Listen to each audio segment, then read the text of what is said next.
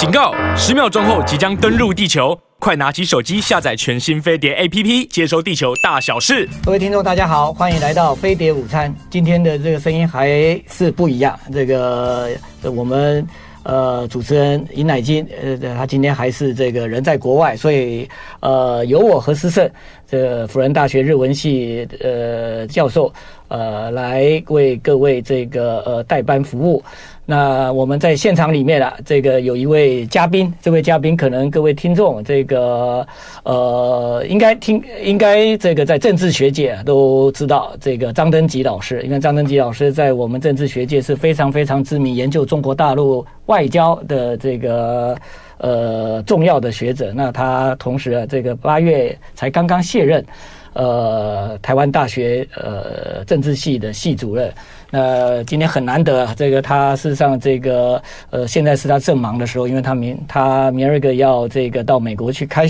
开去开学会，那但是我我这个。跟他这个呃呃用这个这个硬拉的这个方式啊，这个叫他这个中午啊，这不要吃饭，然后来这边呢，这个为各位这个听众朋友啊，这个掌厨。那我们今天这个呃要跟大家这个分享的这个题目的这个话题啊，呃，就现在很热的哈，这个呃就是有关于以色列跟巴勒斯坦的这个问题。那呃以那以巴问题，这个呃我们台湾可能呃不常听到哈。我们我们我们在国内，我我刚刚在这个电梯里面，就遇到这个呃我的老朋友啊，这个董志生，我才跟他讲，就我们台湾的这个在媒体里面的一些这个讨论的一个题目啊，这个经常跟世界是不同步，我们似乎。台湾是在一个这个地球村里面，不过我们好像跟整个这个呃呃地球村好像是两个平行时空。好，那那那不过这尾巴问题当然。呃，我们还是要关注，为什么？因为这个呃，这中东啊，这个是很重要的这个呃石油的这个产区哈。那那那我们不为别的，那个我们我们这还是要了解到哈。那整个这样的一个这个以巴问题，呃，将来会怎么样的发展哈？而且这样的一个发展对于我们台湾而言，那我们要我们要观察哪些重点哈？换言之，就是有哪些的这样的一个这个以巴的这样呃呃的问题。那将来这个会影响到我们这个台湾，或是我们所在的这个东亚的这个区域。那我们是不是就先这个请这个呃张登吉老师先跟大家呃说好午安啊午安，这个呃各位听众朋友大家好，主持人何老师您好，呃。呃，这张老师啊，这个呃，他跟我是同门师兄弟，我们我们都是在政治大学东亚研究所这个呃念博班。那而且我们是同一个老师哈，这个我们都师从这个呃呃邱坤玄邱老师。那不过那个张老师的书念的比我好很多了。这个他在这个呃呃中国大陆的呃不管是政治或外交哈，那个他的这个研究，这经常是我们啊这个要呃学习的对象。那呃他。呃，在国关领域哈，这个他他这个这个他的一个这个呃专长，呃，就是用这个这个呃结构主的呃用用结构现实主义，然后来分析呃现在的这些呃问题。那所以我今天也很想啊，这个听听这个呃登吉兄，呃怎么样从这呃呃从这个呃结构现实主义的一个角的角度哈，然后来。来分析现在这为什么这个呃哈马斯哈这个呃他要对以色列这个呃采取这样的一种突这种呃这种突如其来的哈，因为这个这以色列似乎没有准备，而且他也没有料到，竟然可以在这个呃就是在在中东战争结束五十周年的那样的一个当下哈，然后再挑起战火。好，谢谢呃我的师兄何老师，呃。今天不好意思啊，因为稍微有一点这个感冒的症状，所以就戴了这个口罩，然后吃了喉糖，希望不影响节目的进行，然后大家也能够呃收听得非常清楚。那首先呃何老师他非常的客气啊，他呃谈到就是我们呃在学界的一些专业啊，是不是能够为各位听众来说明这一次呃以巴。我们虽然讲说这个是以巴或巴以的冲突，但严格上来讲，这一次是呃巴勒斯坦中的一个派系啊，或呃就是这个哈马斯激进团体，它。严格上来讲，不能够整个代表整个巴勒斯坦人，甚至也不能代表呃巴勒斯坦的政权啊，因为我们知道现在巴勒斯坦有一个呃过去叫做巴解啊，巴勒斯坦解放组织，嗯，那后来它就变成了联合国的。联合国的这个观察员啊，目前跟教廷的地位是一样的，是联合国的观察员。那有些国家承认他，呃，据我所了解，大约有一百个以上的国家是正式承认巴勒斯坦国的哦。那所以这个巴勒斯坦国呢，但是它的呃代表代表的机构是在约旦河西岸啊，是在约旦河西岸。那这个是。巴勒斯坦解放组织所代表，那哈马斯它其实是在加萨地区，嗯，所以它两个地方呢，在虽然都是分开的，对，它是飞地啊，在都是在这个所谓以色列巴勒斯坦的这个区域里面，它是一个在东北比较大块哈，另外一个是一个小块，那加萨走了，对，加萨，它是在以色列地图的这 的西南角的西南角，连接埃及的这个西南，那地方不大，对。那要跟各位听众说明的是，因为刚才。呃，何老师啊，出了一个考题，说，呃，是不是能够用呃所谓的这个结构论啊来去解释啊？因为我们呃研究的时候总是会问什么事情为什么会发生。那如果说呃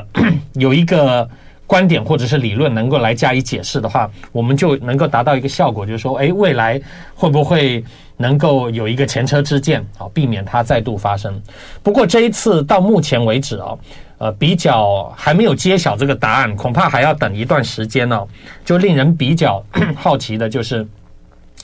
因为哈马斯其实他的实力相当单薄啊，它都是一些轻武器。然后过去过去你看它的这个攻击，那么最多的话也有可能靠走私啦，或者是一些其他的方式，有一些。短程的火箭啊，那再来就是这个榴弹发射器，再来就是一些轻武器啊。那当然你可以看到它这个数量很多，啊不可能是完全是他自己制造的。这就涉及到刚才何老师说的所谓的这个结构论，因为结构论在我们的研究里面是强调这个国际间的这些重要的冲突，通常都具有大国政治的这个影子，也就是说有主要强权在背后策动和操作，所以这一些。中小行为者彼此之间的冲突，往往是所谓的代理人战争。所以这一次的这一个呃，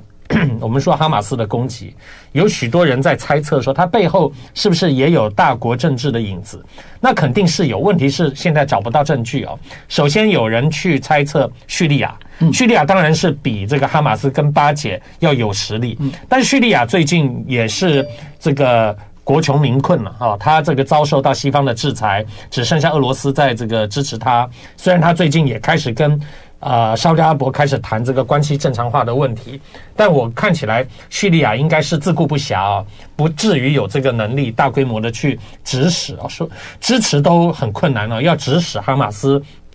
恐怕不容易哦。另外，这个包括呃，在黎巴嫩南部的一些民兵组织啊，我觉得看起来也不太可能。再来，嫌疑最大的那就是大国政治里面，在中东具有这个称霸的潜力啊，但是他一直没有办法遂行称霸，那就是伊朗。伊朗基基本上中东主要几个国家嘛，一个就伊朗，另外一个沙乌地阿拉伯，然后呢，后来一个被打爆的这个伊拉克啊，伊拉克现在当然是比较残破一点。那过去叙利亚也是一个强权，再来就是埃及啊，这几个国家，再远一点就是这个北约的一个盟国就是土耳其。那西方集团的一个重要的重镇那就是以色列。那现在看起来，伊朗好像也是在跟沙乌地阿拉伯在谈这个呃建交嘛，对他们要关系正常化。那所以看起来，伊朗，而且伊朗政府也已经呃宣布说他，他他赞成这一次，或者说他为这一次的这个攻势感到鼓舞，但是他也撇清，包括呃加萨地区的哈马斯也撇清说，他们这一次不是在伊朗的策动之下发动攻势的哈。那好，最后最后两个就是有人在猜测有没有可能更大的国家在背后这个协助哈。当然，一个可能是俄罗斯啊，因为俄罗斯现在正在呃呃，就是乌克兰战争当中啊。这个如果说能够把世界的注意力吸引到中东地区的话，会不会能够缓解他在乌克兰战争的这个压力啊？这个是一个可能。另外，我觉得更呃更远的啊，或者是说我们觉得说。这个更牵强的啊，也有人谈猜测啊，有一些网上的人在猜测呃中国大陆啊，我认为说最后这两个目前呃完全没有证据啊，也也也很难说跟几乎没有办法讲他们跟这个冲突目前是有直接关系的。所以回过头来我们来看这一次哈马斯的这一个攻击，比较有可能的一个解释是它是自发性的了。好，那它可能积累了相当多的时间跟这个把它相关的这个武器啊，尤其是那些比较低阶的。这个武器进行的积累，然后呢，它蛮呃令人好奇的一点就是，它能够穿透穆萨德，就是非常知名的以色列的情报组织啊，它是世界排名前三的，非常严谨有纪律，而且能力非常强的。的情报组织排名第一当然是 CIA 嘛，排名第二的话就是英国的这个零零七嘛，就是 MI MI five 跟 MI six，再来的话就是穆沙德。那穆沙德在这个以色列相对狭小的领土的话，对于这个巴勒斯坦和其他恐怖组织的这一种。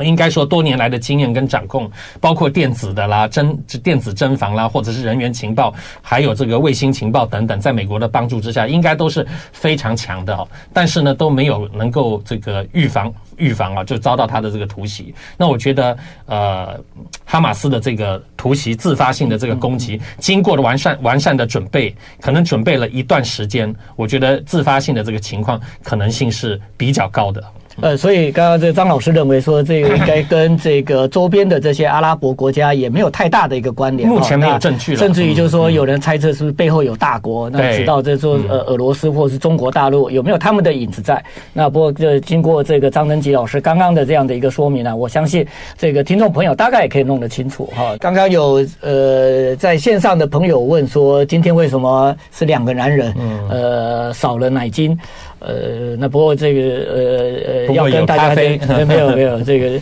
呃有咖啡但没有奶精，这咖啡一定是不好喝哈。嗯、不过这个我们要跟听众朋友说明的就是，呃奶呃奶精姐啊，这个她出国去了，那暂时呃有我们呃几位她的好朋友啊，这个呃在不同的这个呃州市里面呢、啊，这个为她这代班。那不过我们邀到的来宾都是一时之选，今天会在我们现场跟大家一起分享观点的，就是台大政治系的张登吉张老师。那张老师这个他刚刚也跟大家呃呃用结构现实主义哈去呃说明呃这次的这个哈马斯为什么要这个挑起这样的一个这个突袭。那不过这战争通常很容易这个挑起哈，但是如何的这个把这个战争这个呃结束，那换言之就是说这怎么收场？那。现在这 这这以色列也似乎这卯起来打，那美国也表现出要支持以色列的那呃这样的一个战争的这个呃到底会不会啊？这个就是说扩大成为另外一次的就五十年前的这样的一个呃呃中东的战争。那如果如果要这个让这样的一个以巴冲突给平息掉，那哈马斯到底他能够得到什么？如果他挑起这个冲突，这个冲突最后是让自己失这个去失掉既有的呃这些筹码的话。话那显然这次的一个突袭不是成功的一个突袭。嗯，那到底哈马斯要什么？那他未来的这样的一个这个谈判里面，他真的要得到吗？这以色列会给他什么？那这个我们可能要听听这个张老师的高见。呃，不敢当啊。呃，其实这个问题最近是非常热门。然后最近我也。呃，花了一些时间在线上啊，也通过电话事先先请教了何老师关于我今天要讲的这个答案啊，所以我以下讲的答案，何老师可能也要负一部分的责任吧啊，啊，开一个玩笑。张登杰老师这个他的学术观点，我只有啊百分之百的同意，我从我从来都不会反对他的意见。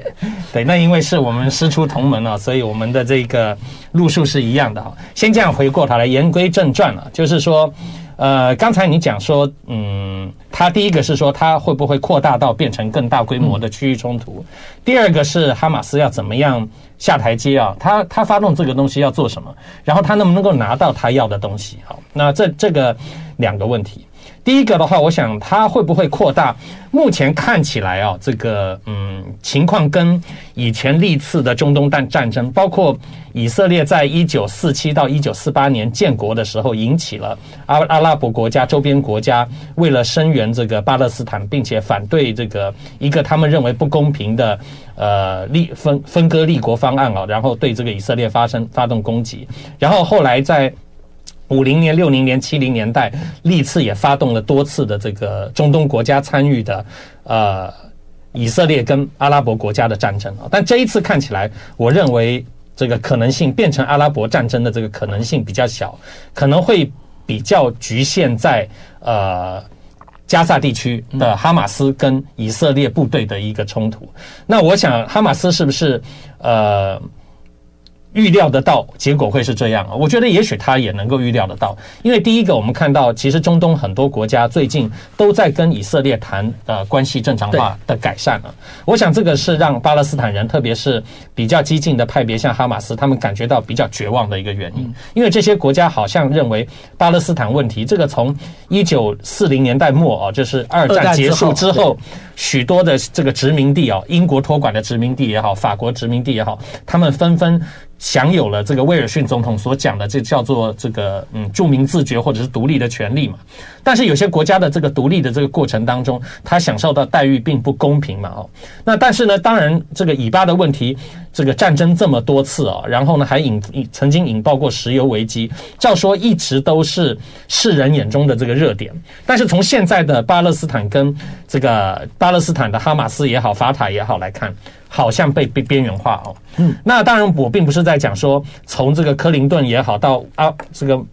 奥巴马也好再到川普也好，他们都提出了什么路线图啊，然后提出了一些方式，说让他们能够调解，还开过什么大大大卫营协定啊。并不是这样，而是现在重点是有许多中东国家也对巴勒斯坦问题有点疲乏了哈。那再加上伊朗呢，这个没有这个川普的极限施压之后啊，民主党上台以后，也已经逐渐软化。变成开始要跟伊朗进行一些这个和解，然后呢，这个跟美国的另外一项这个大的战略有关，就是从大中东战争撤出了。那美国从大中东战争撤出，当然希望就是说以色列跟这个他的主要盟友，甚至过去的宿敌伊朗之间的关系能够比较缓和，以后就不再随时需要像这次一样又派这个福特号航空母舰到地中海去嘛。所以我觉得这个啊。这个我们说加沙地区的哈马斯的这个攻击，比较有可能是一个绝望的情势之下，希望能够破罐子破摔啊，来打出一个突破口，能够唤起。除了领导层之外，主要是基层的基层社会草根的阿拉伯世界的民众的，再唤起他们的这种同胞之情以及同仇敌忾了。但是能不能够把这个火延烧到他们这一些准备和解国家的精英层或者是上层？我觉得这个看起来目前，呃，大家都是我不敢说口惠而实不至，但是目前大家虽然同情这个哈马斯或巴勒斯坦人五十年来的这些。这些不公的这个对待，但是另外一方面，就是因为哈马斯这一次的这个动作本身。有争议之处实在是太多了啊！他有这个老弱妇孺的这个攻击的问题，挟持的人质除了军人、还有装军人以外，对，还有就是还有这个妇女跟婴儿的这样的一个情形。你今天挟持，如果以色列的旅长啊，或者是以军官兵，甚至以色列的成年人啊，我想这个可能问题还没有比较不会这么严重啊。那还有就是说他在村庄中所做的这一些行为，就可能过于残暴。当然，以色列的反击也是相当残忍。他现在就是说解除一切反击的限制，可。可以采取一切的手段，甚至要进军到这个加萨地区进行地面扫荡啊！我也觉得说，令人担忧的是，目前虽然看起来不太会扩大，因为有我刚才讲的那个基本的结构在哦，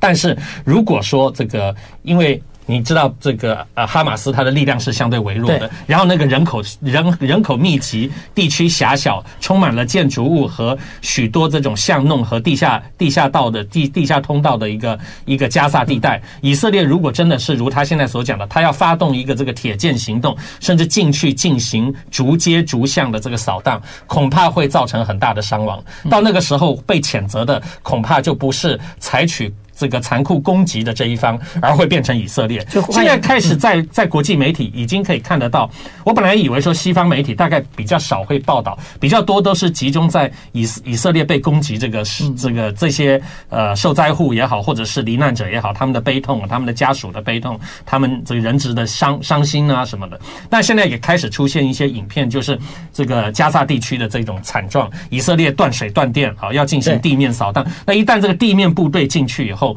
那很难区辨敌友的情况之下，这样子的一种接触和焦土作战，哈马斯很有可能就会采取焦土作战的方式。那这个换成是巴勒斯坦这一方的平民的死伤惨重，这也一定很快会传遍到全世界。那这样的话，结果会不会升高？我觉得这个就很难说。所以这也是美国杀鸡焉用牛刀，为什么要派航空母舰过去？它不是航空母舰要打这个哈马斯，这个大这个大炮打小鸟是不太不太合理基本上就是担心说真主党民兵啦，甚至其他周边的阿拉伯国家会不会又开始同仇敌忾，顶不住基层民众的这个埋怨跟压力，然后对这个以色列也要有所动作哦。这个是我的解释。那事实上，那个刚刚张登吉老师这个讲到重点，这个这福特号到这个地中海去啊，它并不是要去呃让事态扩大，嗯，那反而从福特号在地中海的这样的一个这个行动，大家就可以看得出来，美国也希望这样的一个战争不要扩大，嗯，那因为这样的一个战事扩大，对马上要到的这个美国总统大选来讲的话。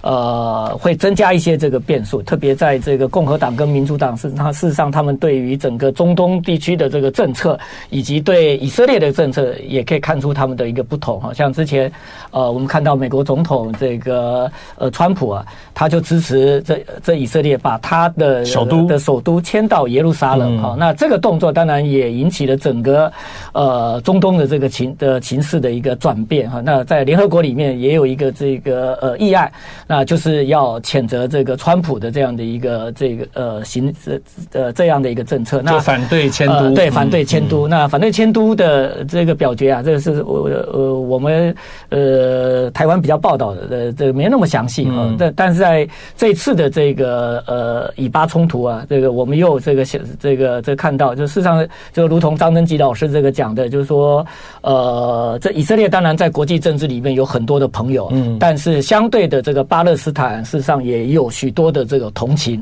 那在这个哈马斯这来讲的话，那当然知道他是在回教里面属于比较这个激进的一派。那不过就是说平民基本上是无辜的，在这个加萨走廊。呃，刚刚张老师讲的，就是说这地方事实上是这个地小人稠，它人口大概有差不多两百万，这两百万的人口哈。那如果将来这以色列这个进入到这个呃加萨走廊，那进行这种这报复性的，甚至是那种屠族性的那样的一个这个呃行动的话，那当然可能也会让这个国际舆论哈，就是说呃由同情这个呃呃以色列这呃由本来支持。以色列，或同情以色列哈，那变而转而呃，可能对于这以色列这样的一个这个呃呃呃大规模的这样的去去呃进入到这个哈马斯所控制的这加萨走廊去伤害平民这件事情，那我认为这国际社会不见得会支持呃这样的一种军事行动。嗯，那不过就是说这样的一个军事行动的那那这那对于呃我们东亚这到底啊这个我们怎么样来观察？呃，这以巴战争，这呃，甚至在国内有部分的人把这个以巴的问题，把它类比是两岸的一个关系哈。那也也由这个现在这以色列这个他在这个整个这种似乎在情报网上面这出现破洞啊，那也似乎这意有所指的这个呃呃呃呃讲我们这个台湾，那是不是在国防安全上面我们也缺乏这样的一种这个对对对于这个对岸的这样的一种呃这种这种这种警觉或者。是危机意识，那不过这以巴问题，我认为也很难这个我这个去对去等于是把它这个对照两岸关系。其实两岸关系跟这个两岸的这个问题，基本上跟以巴问题，我认为是不能够同日而语的哈。那虽然。以巴事实上，他们也是亲兄弟翻脸啊！这我如果在我们的这呃这呃信仰里面哈，那我们的这个呃这这以色列跟这个巴勒斯坦呢，基本上他们是同一个祖先啊，他们都是这呃这亚巴郎的这个子孙。那呃从这点来看，当然两岸，我想这个我们也有同有共同的这个祖先。不过这以巴的问题跟这个两岸关系，我认为在性质上面哈，在整个历历史的一个脉络上面，事实上是差异很大。那所以我们。也很难用以巴的这个问题，然后来影射，或者是把它这个直这个直接的这个作为我们一个两岸关系的一个参照。我认为这样的可能是一个这种在国际关系里面，或者是说我们在理解这个呃以巴问题上面哈，那我们我我认为这里面有类有类比的这种错误。那不知道这张老师如何的看这样的一个这个观点？呃，通常会把呃。台湾的情况跟国外相提并论，首先一定会是想说，第一个面临这个呃强大的呃周边的一个挑战嘛，哈，有强大的这个邻居的挑战，然后再来的话，就是要本身是呃，就是说地狭人稠哦，然后。呃，但是呢，有一定的竞争力啊，因为这世界上也有很多这个中小国家，实际上它有强大的邻居，但是它没有竞争力，它也很很容易就是就被打垮哈。再来第三个的话，蛮容易常常被拿来类类 类比的，就是我们在研究当中也会发现有这么一个类型的，就是说这个面临强大挑战的一个中小型的这个行为者，他背后有强大第三方的支持了。通常符合这样子的一个条件的话，我们就会。呃，认为说他们具有某些类似性啊，这只是在国际关系里面纯就我们就是把刚才何老师讲的那个历史啦、法律啦这些因素拿走，纯粹就这个地缘政治，然后国际结构、强大第三者，从这些方面来看的话，那么确实你不管讲说是乌克兰、以色列啊，或者是台湾，甚至以前也有一些人把这个台湾跟瑞士啊作为一个比比拟了啊，因为这些这个国家它也有呃。有这种全民皆兵啊，或者是这种普遍兵役的这样的一种制度啊，当然也有很多地方是不可类比，比如说像巴勒斯坦跟以色列，这个是在一九四七年联合国大会一百八十一决议案里面就已经给予他双方都要建立各自建立一个国家的这个这个条款是在那里的，虽然一直都没有被执行哦。那么再来的话，这个巴勒斯坦他也被后来也被联合国以大会的方式接受为这个观察员哦，所以这个情形可能跟。呃，台湾的情况也不尽相同了。再来的话，就是说以色列跟巴勒斯坦这个，它基本上它双方的呃人口啊什么的，它是杂居在一起的，犬牙交错。你看以色列的屯垦区跟巴勒斯坦的居民区是混在一起的，以色列的屯垦区不断的扩大，也造成跟巴勒斯坦居民的一些冲突，而且它是陆地上边界连接在一起。以色列不只是跟巴勒斯坦陆地边界犬牙交错，它还跟黎巴嫩、跟叙利亚、跟约旦，还有跟埃及，它的陆地连。连接了，那这一点的话，跟呃两岸关系是不太一样，因为我们这个中间隔了一个海峡，所以我想，呃，有些地方可以做可比性的这个研究，但差异还是蛮大的。嗯，呃，当然这个呃，我们看到现在的这以巴冲突哈，那那我们比较这关心的就是说，呃，这样的一个冲突，那。呃，这未来呃会怎么样去影响到这美国的这个呃印太政策？因为都知道，刚刚这张老师也提到，这美国在这几年基本上是把这中东很多的这样的一个这种心力，把它转移到这个印太这个地区来。那印太在现在的这个美国的外交里面，它是重中之重哈。那所以这个我们呃也想要听听呢，这张老师就是说，那美国再下来这个呃印太政策。会不会受到这样的一个这以巴冲突的一个这个激化，然后他他做一个这种这个在战略上面的这样的一个调整哈、嗯？那那那如果呃这样的一个调整的话，那对于这个我们两岸呃到底有什么样的一种这个呃可以注意的这个地方？各位在最近的呃很多的这个媒体上面呢、哦，都会看到呃。一种评论啊，这个评论是从乙方啊，从乙方的媒体和乙方的舆论里面讲的，说，呃，就是十月七号，这个刚攻击是十月七号，说当天就是我们以色列的九一一啊，这个这句话，各位再仔细深刻一想，就会跟我们。呃，当时是二零零一年啊，九一一是二零零一年，跟我们两岸还有美中台三边的这个局势是有关系的啊。本来在这个九一一事件之前呢，当时的新当选的美国总统是小布希。小布希在当选之前呢，当然他就为了竞选的关系嘛，他批判这个克林顿总统啊，后来讲了这个对台的三不啊，认为说民主党当局对台湾是太过软弱。所以呢，他就还曾经讲过，要跟拜登现在讲话很像哦。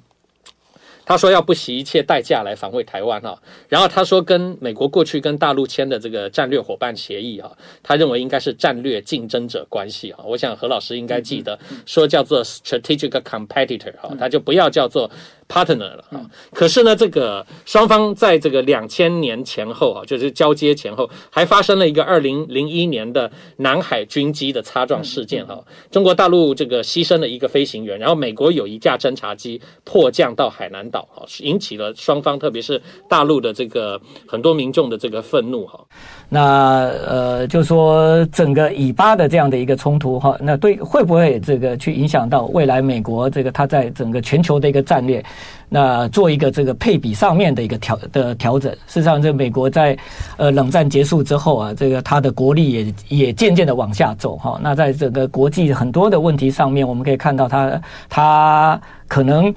呃让我们觉得它力不从心。那换言之，就是说，他如果在在这个整个全球政治里面，包括现在我们都忘掉一个国家，还在这个跟俄罗斯在打仗，就是呃乌俄。嗯，那乌俄的话，对乌克兰来讲的话，他现在比较担心的是，那美国会不会这个分心到中东去？那减减少了对他的这个支持。那如果这个乌克兰失去了美国的强力的这个支持的话，那乌克兰可能也很难这个跟这个俄罗斯啊周旋下去。两岸也一样。那所以我觉得这个问题啊。这个我刚刚就想要再进一步的听张老师的这个他的这个见解。好，那我就把昨天我请教何老师，他告诉我的答案跟各位说一下哈。啊，那意思意思就是我刚才在前一段节目还没有讲完的这个以色列人说今天是我们的九一一啊，所以看到很多海外的以色列人不回去这个服预备役吗？啊，那为什么我说这个跟台湾会有关系呢？因为当年，呃，美国也遭受走九一一事件的这个攻击，在攻击之前呢，小布希政府是说要力挺台湾嘛，啊，那他但是九一攻击事件发生之后，美国的重心就变成了后来的所谓的大中东战争了。那首先当然是对对付塔利班嘛，一定要清剿这个塔利班，然后要抓捕这个宾拉登的这个势力。当然这个事情就旷日费时了，后来后面还有伊斯兰国的兴起啊，一直到巴格达迪被打死。那个都是到了川普时代的事，所以这个就是说，你刚才讲的叫做战略重心的转移。那这个战略重心的转移呢，说实在话，他本来如果小布希跟他的那个国安团队要把这个战略的重点，早在二零零零年就要把它拿来瞄准中国大陆的话，那国际情势到今天是不太一样，因为那大陆就会少了这个和平发展的这个机遇期的十年啊，就是整个这个胡锦涛时期的这个大约十年的时间，可能就变成。中美竞争提早开始，那现在就在问这个情况有没有可能因为这一次哈马斯的这样的一个，现在先找不出到底是谁指使他了。总之就是发生了这么一个情况。他算突袭啊？对，算是突袭。你可以讲说，宾拉登那个也算是突袭吧。虽然说长远来讲，你可以追究到九零年代圣战组织，其实背后是美国支持。那美国曾经支持圣战组织，是为了要反制当年还存在的苏联了。对，因为苏联在阿富汗占据嘛，对，所以美国帮助圣战组织去搞这个社会主义苏联。但现在看起来，这个哈马斯这个临时性的攻击，我觉得它的偶发性也有一点点像一次世界大战那个呃，这个塞尔维发生在这个塞尔维亚。萨拉耶夫的那个奥奥地利的奥地利的皇太子被刺杀的这种偶然性事件，那你说美国现在放了航空母舰在附近，确实当然就是有一些它好的这个，不管是这个军事支持啦、兵力啊等等，它的焦点会放在中东，也算是给以色列一个一个底气哈，给他一个后援。而且刚才何老师讲了，因为美国现在要选举，犹太社群哈，不管是在金融界，在这个媒体界，对美国的影响力是非常非常的大哈，所以美国要。去在选举前一定要给他们一个精神上的这个支持，物质上的支持，这一一定是没有问题。但为什么我会觉得说这一次的这个情况不比当年的另一个九一一事件，它的影响到目前为止看起来还相对比较有限？就是前面的节目已经讲过。其他周边阿拉伯国家虽然是表示了这个口头上的这个同情跟对巴勒斯坦的这个声援，但是也许因为近期早就在开始酝酿的以色列与一些阿拉伯国家的和解，以及阿拉伯国家间逊尼派跟什叶派之间的关系正常化，这一些这个大的这个脉动本来就已经在铺陈了，所以哈马斯是有点绝望的想要去破坏这一个局。但如果说这个这个局还是继续向前发展的话，那么也许。他就不至于失控，他也有可能就是变成是以色列跟哈马斯之间的这个问题而已。唯一有可能跟何老师和各位听众报告，唯一有可能扩大和失控的情况是什么呢？是两种现象的出现。第一个是以军如果是这个过度反应啊，也就是说，他虽然伤亡惨重，但是如果说基于义愤啊，到了这个加萨地区进行地面作战的时候，那么他也是无区别的啊，因为他现在讲说解除任何限制，进行攻击嘛。那如果他也是无区别的去攻击这个，等于是说军民不分的一个攻击的话，那可能也会。产生出很多对以色列的国家形象不利的很多的这些画面或者是报道，那这样的话会不会使得原本还在改善关系的这一些阿拉伯国家就这个望之却步，甚至被迫不得不采取一些比较对以色列强硬的措施？那如果这样的话，那可能美国就要替以色列捏一把冷汗，那这这就这就比较紧张了。这是第一个。在我虽然认为说，其这个目前几率比较几率比较小，但是这就要看以军做事的这个细腻跟慎重的这个程度啊，否则的话反应过度恐怕不太好。第二个的话就是有没有可能因为这个目前的这样的一个以巴的冲突，再次使得其他地区有外溢的现象？什么外溢现象？恐怖主义攻击。如果这种恐怖主义攻击在欧洲，就是美西方国家重新出现的话，那这就会有可能导致这个国际政治上战略主要战，我们叫做主要矛盾啊，主要矛盾或主要的战略重心议题就有可能会发生这个转移。美国当然是希望这个竭尽全力把它的重点啊，这个次要重点放在呃。俄罗斯跟乌乌克兰主要重点，他希望把百分之六十的军力移到东亚来，东亚，因为毕竟这个就崛起的程度以及国家的竞争力的长远的强弱来看，还是中国大陆是比较这个具威胁性的对手啊。但是现在发生的这件事情，那就看我刚才讲的后面那两种情况会不会出现。如果会，确实就会有战略重心移转的；如果呢，它的程度比较轻微，那应该就还可控。呃，那刚刚事实上我们这个也提到这个巴勒斯坦啊，它虽然跟以色列这个对立，嗯，可是巴勒斯坦基本上他也不是这个团。就是团抱在一起哈、嗯嗯，他们分成这个两大块，一个是这个在哈马斯这边，这个加萨走廊这边，还有一个约旦河西岸。对，那事实上在国际政治里面，这个呃，目前这个在联合国里面，这个代表巴勒斯坦的当然是这个是是法塔。法塔。嗯、那法塔这个，如果未来在整个这个以这个以色列跟这个哈马斯的这样的一个问题，不能够在短期啊这个控制下来的时候，嗯、会不会让这个原本这个在政呃这种他们。内部的政治上有分歧的这个法塔跟呃跟跟这个哈马斯啊，就凑在一块。呃，换言之，他们有一个这种这种外在的一个敌人，要暂时放下他们内部的一个矛盾，然后团结对外，让整个这个呃巴勒斯坦的这个事态啊就扩大。这不止在这个我们刚讲的这个比较小范围的加萨走廊，然后甚至是就是整个现在呃巴勒斯坦的这些地区，而且这巴勒斯坦地区里面，刚刚这个张老师也提到了，呃长。长期以来啊，这个以色列不断的扩大在这个巴勒斯坦的他们的这个呃范围里面的这个屯垦区哈，那也压缩了整个巴勒斯坦人的这个空间。那这样会不会就是说新仇加旧恨呢？让整个巴勒斯坦人团结在一起？那那如果这样的话，那事实上整整个整个战争就就可能不会局限在这在目前的这样的一种规模跟状态。嗯，当然这可能取决于以色列的这个规划。就是纳坦雅胡政府是不是足够这个冷静和细致啊？当然，他有人民伤亡啊，他恐怕一开始要表现的这个非常的强硬，就好像当年的小布希一样。但是这个风头过了以后，他恐怕还是要必须要想一下，你是不是应该要把这个法塔跟。哈马斯应该要做一些区分，西方国家恐怕也应该要慎重考虑这一点啊，因为你激起整个这个巴勒斯坦人对于呃加萨地区的这个同情，以及你的这一种这个操作，如果违反了比例原则啊，这个然后造成惨重的人民的这个伤亡，我觉得刚才何老师讲的这个情况也没有，也不是说完全排除啊，它的可能性也是存在的。也就是说，在目前相对比较稳定的约旦河西岸，其实还是。